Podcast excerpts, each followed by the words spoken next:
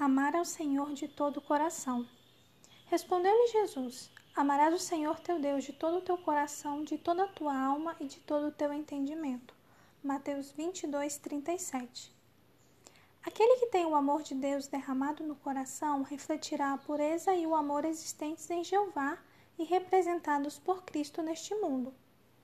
O que possui o amor de Deus no coração não tem inimizade contra a lei de Deus mas presta voluntária obediência a todos os seus mandamentos, e isso constitui o cristianismo. O que se acha possuído de supremo amor a Deus revelará amor a seus semelhantes, que a ele pertencem tanto pela criação como pela redenção. O amor é o cumprimento da lei, e é dever de todo filho de Deus prestar obediência a seus mandamentos. A lei de Deus, que é perfeita santidade, é a única norma verdadeira de caráter o amor exprime-se na obediência, e o amor perfeito lança fora o medo. Os que amam a Deus têm o seu selo na testa e praticam as obras de Deus. Quem dera que todos quantos professam o cristianismo soubessem o que significa amar realmente a Deus. Eles teriam certa compreensão de sua infinita santidade, sabendo que ele é nobre e sublime, e o cortejo de sua glória enche o tempo.